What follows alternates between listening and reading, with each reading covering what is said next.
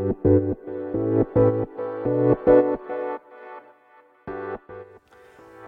科医の10分間始まります。このチャンネルでは日本最大級のブラジリアン柔術ネットワークカルペディウム代表の歯科医が日々考えていることをお話しします。はい皆さんこんにちは。いかがお過ごしでしょうか、えー、本日は、えー、7月の21ですかね。珍しく昨日は収録をしませんでしたね。昨日はミーティングがあったり、まあ、いつもの息子のレスリングがあったり結構忙しくてね収録する時間がなかったですね。で昨日のミーティングというのはついに完成したプロテインのあのね関することでしたプロテインができました。大人のためのプロテインとあとねジュニアプロテインというキッズのためのプロテインです。いずれも素晴らしい出来です。まず味が良くないと売れないのでそこにあのこだわって作っていただいてであと大人の方もえー、っとねリカバリープロテインっていうコンセプトなんですね。あのムキムキに、ね、なりたいとかねバキバキにしたいという人ではなくて日々のトレーニングで疲労しますよね。でそれを回復してまた明日スパーリングができるそういうふうに回復するためのプロテインというふうに位置づけてますね。でまあこういう時に大事なのはエビデンスですよね。でまあ、体に入れるもんだし、ね、変なものは絶対に売りたくないのでここはねもうしっかりとしたあの先生に作ってもらってます。でその辺は少しずつ SNS で出していこうと思いますね。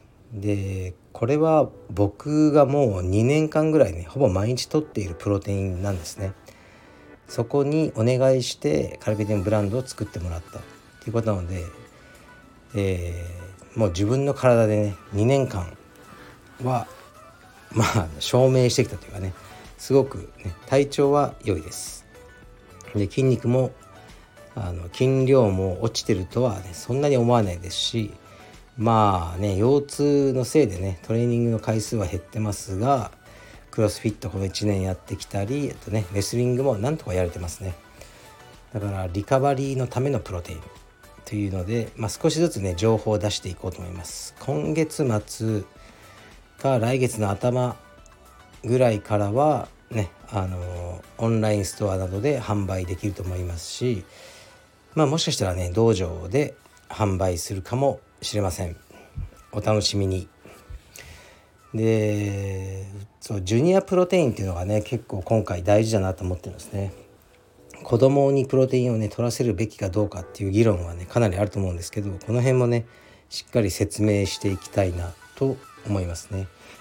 うちの息子はほぼ毎日取ってるんですけどプロテインは。朝晩かな取らない日もあるんですけど。で多分プロテイン取ってなかったら彼は今の練習まあ彼に関してはレスリングですけどねできてなかっただろうと思いますね。体も一番小さいんですね。あの道場では。体重も21.5ぐらいで1年生が他にいないので。でねいつも2 5 6キロ27キロとかの子にこう潰されまくってるんですね。でまあ56キロの違いだけど体重21キロのやつにとっての、えー、5キロっていうのはもう体重の25%ですよね。だから僕で言うともう、うん、僕が67キロぐらいだから僕が80キロ以上の人とスパーリング毎日やってるって感じですかね。これはかなりきついですよ体に、まあ、でも元気にやれてるのはプロテインのおかげがかなり大きいと思いますね。というわけでおすすめします。まあね情報はね出していくのでお楽しみに。であとは気に気になったニュースっていうわけじゃないんですけどすごく嬉しいニュースですね、えー、カルペディエム横浜道場が会員様、え100名を突破したっていうふうに昨日あの SNS に上がってましたね。おめでとうございます。マサさんですね。長田えー、マサマサさんのちょっと、本名は分かんないですね。いつもマサさんとしか呼んでないんで。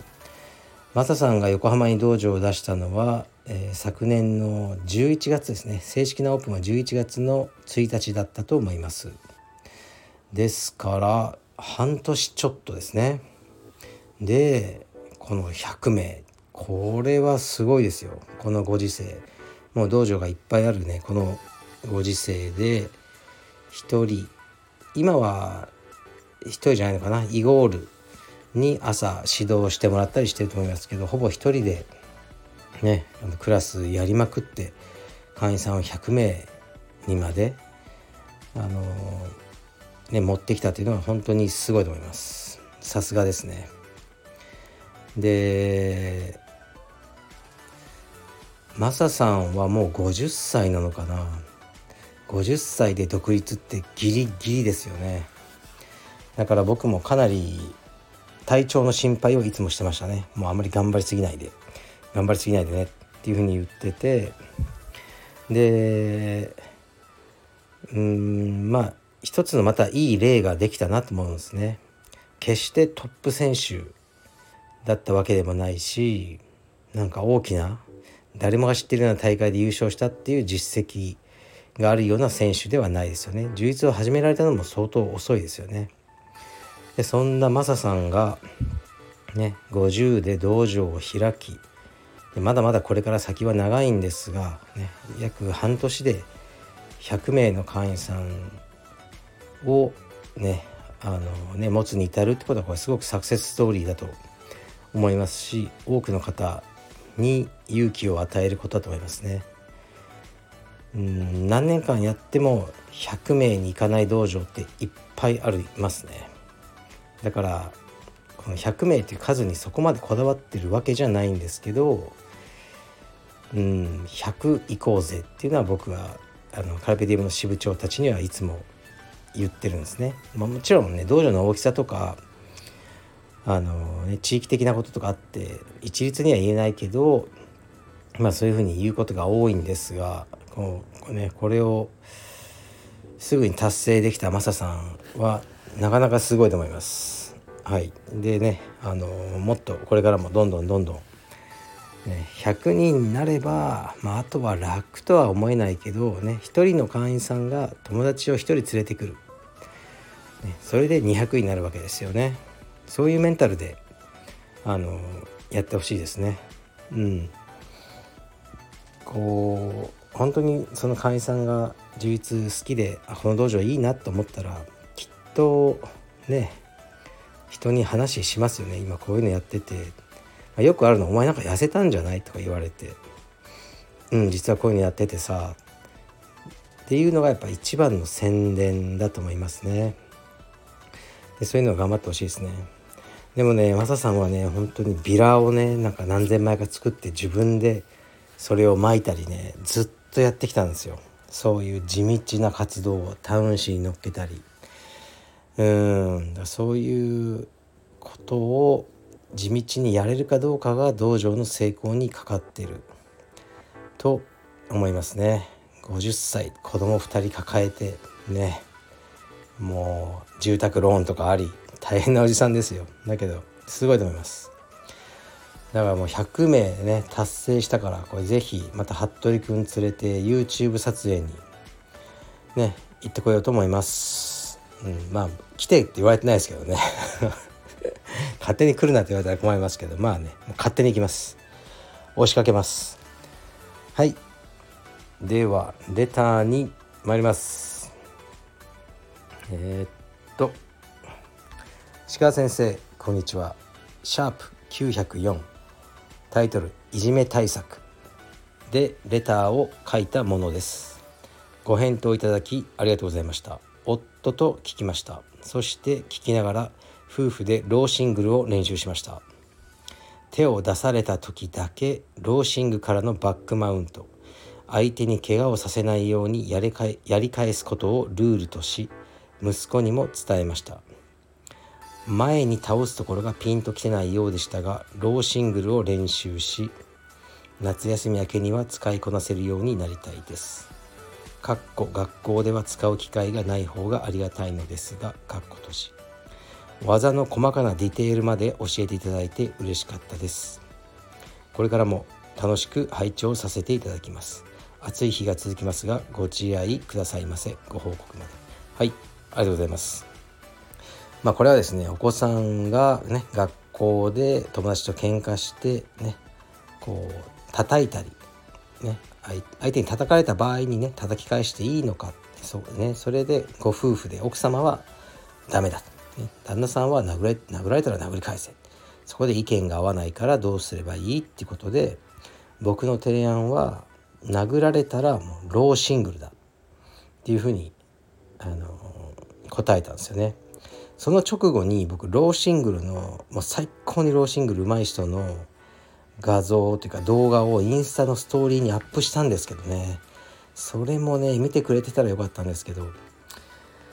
えー、っとねもう一回言いますね。しつこく。ローシングルで前に倒すところがピンときてない。これ分かります。ローシングルをバコッて入ったら、ね、ローシングルタックルですね。相手はまあ両足を固定された形になって口木倒しみたいに後ろに倒れると思うじゃないですか。だけど実際はそうならないですね。人間の本能としてその直立したまま後頭部をその地面にぶつけに行くような倒れ方はまあしないと思いますね。危ないのは後ろに手をついて肘を外すとか肘の脱臼は危ないですね。だからローシングルこれ相手が素人の子供という設定ですよ。ローシングルの説明はちょっと省きますね。もうこれは散々したんで。ローシングルに入ります。両手で今相手のね両足首を持ってる状態まで来たらそっからはねあの何て言うんですかねあそんなにね思いっきり前に突っ込まなくていいんですもうローシングルの状態持ったら相手はバーピーもできないしあの逃げることはできないんですねとりあえず。で持って押しながらちょっと自分はえっ、とねこう片膝をつきに行くというか自分はこうスーパーマンみたいにね今広がった状態でダメですよ。そこで足キャッチして、えー、片足を上げた状態に持っていくと自然に相手は腹ばいになるはずなんですよ。うん。でバックマウントに行けばいい。もし腹ばいにならなかったらもうこれはマウントでいいんじゃないですか。これマウントでいいと思いますもうでそこで制するね殴っちゃダメってことですねだからあの必ずしもねローシングル入って相手があの腹ばいになるとは限らないんですけど通常はなると思いますね。人間の本能的に。はい。ならなかったらマウントでいいと思います。ですからあのー、ねご夫婦でローシングル是非やってください。ローシングルいいですよ。レスリングの技で充実に使えないというか使いにくいものもいっぱいありますね。やっぱ一回襟持たれちゃうとやれない技はいっぱいあるんですね。袖とか持たれちゃうと。その点ローシングルはねもう試合始まって一発目に行った方がいいです。もう組む前に「はい!」っていうふうにもう決めてくんです。相手の組み手の足見てあ相手左足だな。ローシングル。右足でもいいです。スイッチしてローシングル。でローシングルに関しては、ね、普通の例えばダブルレッグはギロチン取られる可能性がありますしシングルレッグはねバックとか取られやすいですね。ローシングルはあのバーピーされにくいです。バックも取られにくいです。すごくねリスクが低いですね。成功率もまあ低いっちゃ低いでしょうね。相手の反応が良かったら。だけどねパッと足首引かれたらまた立ち上がってゼロからあバレちゃったって感じで、ね、リセットして試合ができるってそういう技ですね。はい。ローシングルです。いじめにはローシングルです。まあいろいろありますよね。うちの息子もんなんか殴られて帰ってきたりしますね。一度ねこんなことがあったんですよね。